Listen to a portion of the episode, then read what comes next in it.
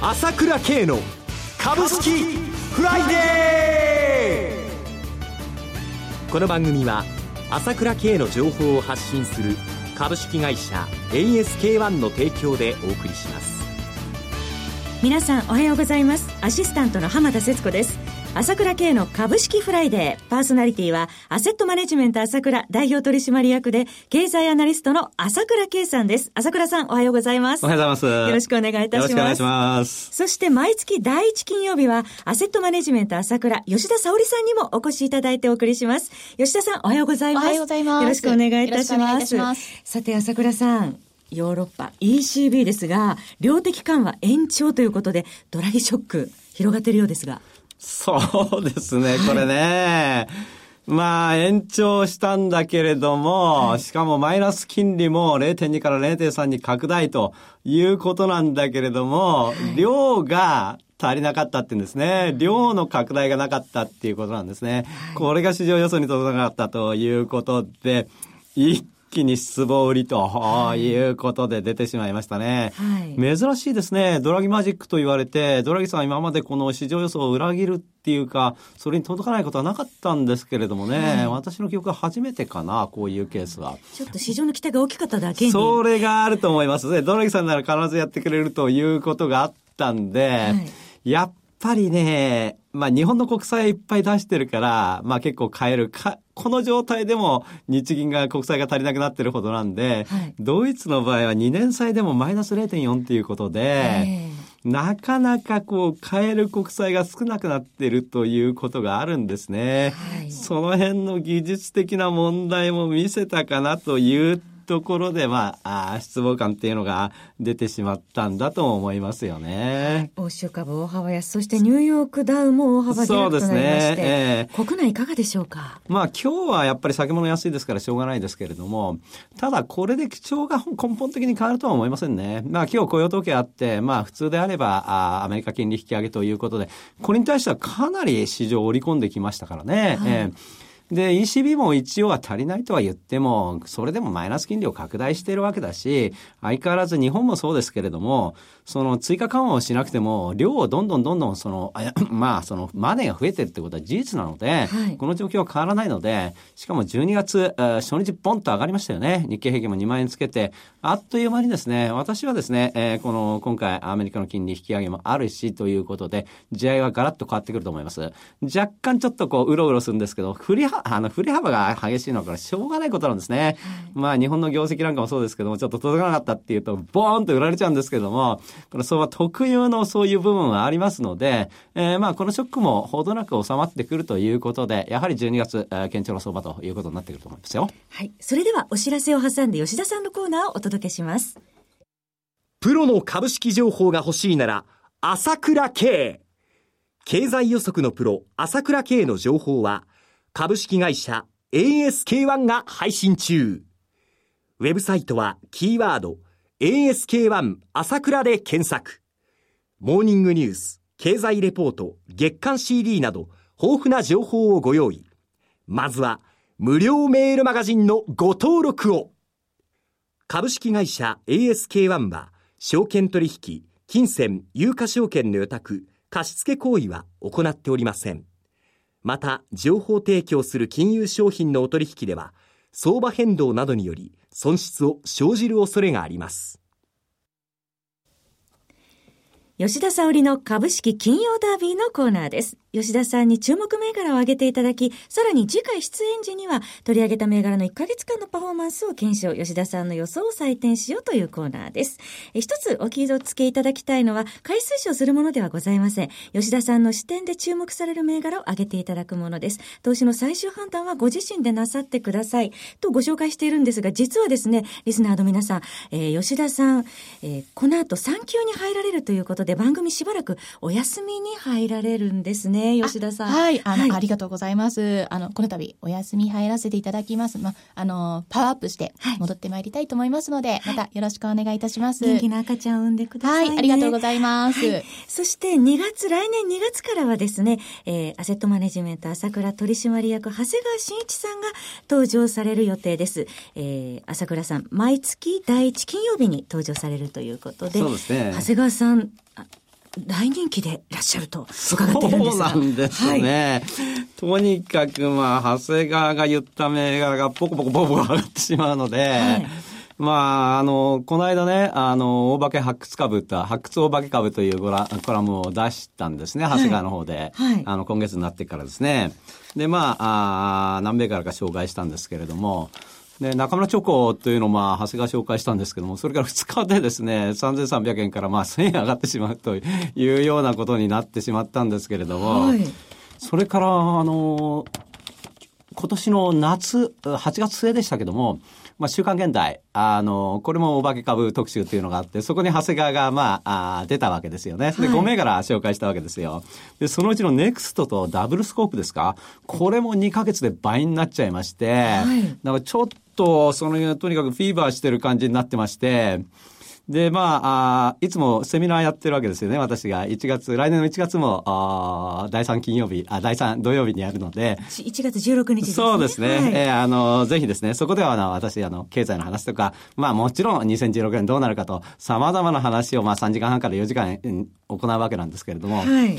まあ、そこでもですね、朝倉さん、銘柄は長谷川さんにしてよってことになっちゃって。はい。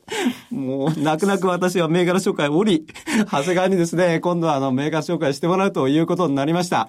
これ期待できると思いますよ。はい。朝倉さんと長谷川さんでセミナー行われるということですね。そうですね。銘柄だけ長谷川に言ってもらうことにしました。はい。はい、えー、セミナーのご案内、詳しくは、えー、アセットマネジメント朝倉ホームページをご覧になってください。はい、ぜひ。はい、ありがとうございます。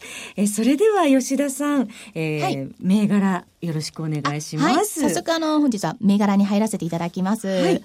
ここのところの日経平均の底堅い動き、郵政の成功も大きかったと思いますが、先月にも取り上げてます、こちら、年末にトピックス組入れの話がありますし、下値不安が限定されるのではと引き続き注目しています。はい。3社の中では、えーはい、あの上場からあまり動きのない日本郵政、えーあのこちらに特に注目しています。日本郵政はちょうど昨日自社株買いの発表などもありまして、はい、そうですね、えー、結構堅調に推移しておりましたよね。そうですね。はい。まあ他の前回取り上げた他の銘柄も引き続きいいと思いますよ。はい、そうですね。日本郵政は昨日、えー、上場来高値を更新、そして取り上げていただきました、えー、11月ですが、えー、かんぽ生命も、えー、かなりのパフォーマンスを上げまして、塩野義ですね。4507塩野義も年初来高値を11月24日に更新しました。映画の東宝9602も、えー、その後上昇しておりましたし、はい、9743単成者、こちらも12月2日に、えー、年初来高値を更新、えー、7780メニコンも、えー、12月3日に年初来高値を更新と、えー、上場来高値を更新というかなりのパフォーマンスで。すごいですよね。ましたね。11月も、えー、12月も期待したいと思いますが、12月の注目銘柄、それでは早速お願いいたします。はい。えっ、ー、と、まず一つ目は大和ハウスです。コード番号1925です。一戸建て住宅からマンション、賃貸商業、事業施設建築へ展開していますね。主力は住宅非住宅の建設事業ですが、不動産を開発し売却する開発売却事業など利益の底堅さを感じます。はい、先日、政府が2020年に新築、戸建て住宅の半数について太陽光発電などで消費する電力を賄い差し引きしたエネルギー消費をゼロにする目標を掲げるとの話がありました。これによって省エネ住宅の売上拡大につながるとの期待があります。また1億総活躍社会の実現の中身に3世代同居のための住宅建設支援の話など同社にとって追い風になりそうです。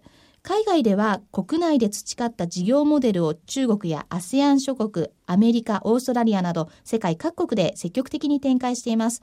また、環境エネルギー事業やロボット事業、農業事業などにも積極的に取り組んでまして、注目したいですね。はい。銘柄一つ目は大和ハウスコード番号1925でした。それでは CM の後も注目銘柄について吉田さんにお話しいただきます。はい。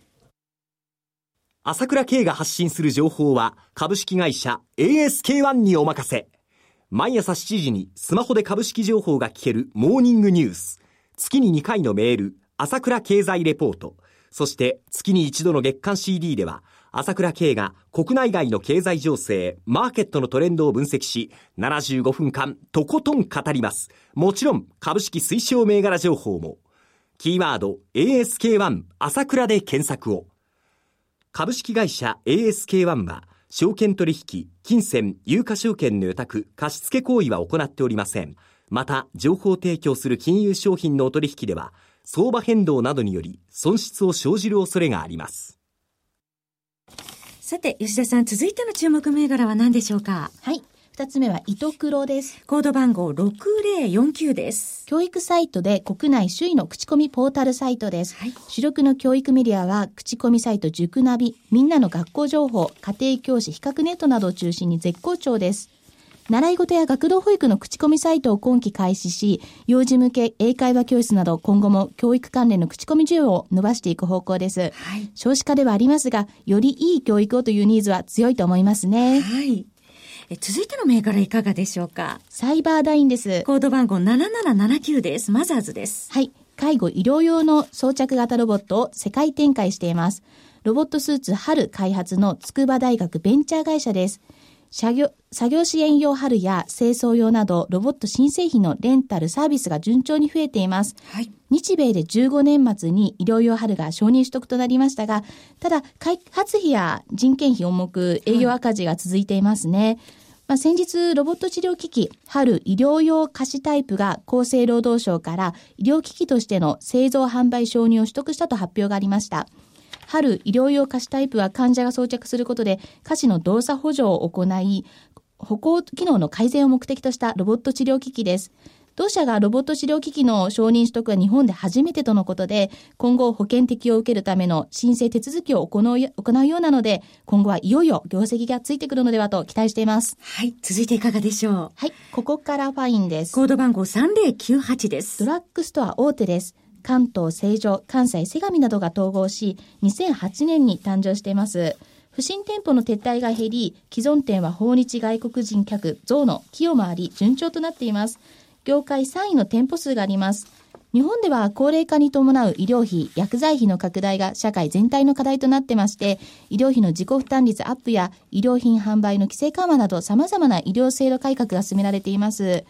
今までの病院集中型医療から自分の体を自分で守るセルフメディケーション型医療への転換急速に進んでいるのですね。はい。まあ、こうした中、あの、こういったところへの、まあ、あの、ドラッグストアとか、調剤薬局への期待が高まってるんですね。はい。ありがとうございます。注目銘柄取り上げていただきました。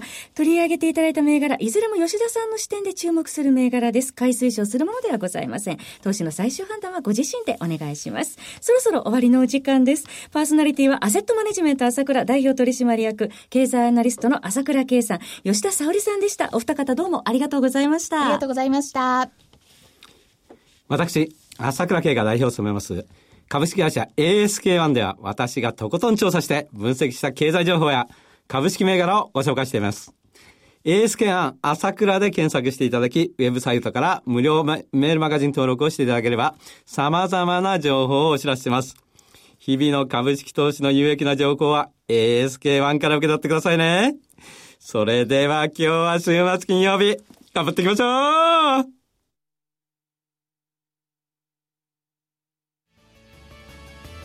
この番組は朝倉慶の情報を発信する株式会社 ASK-1 の提供でお送りしました。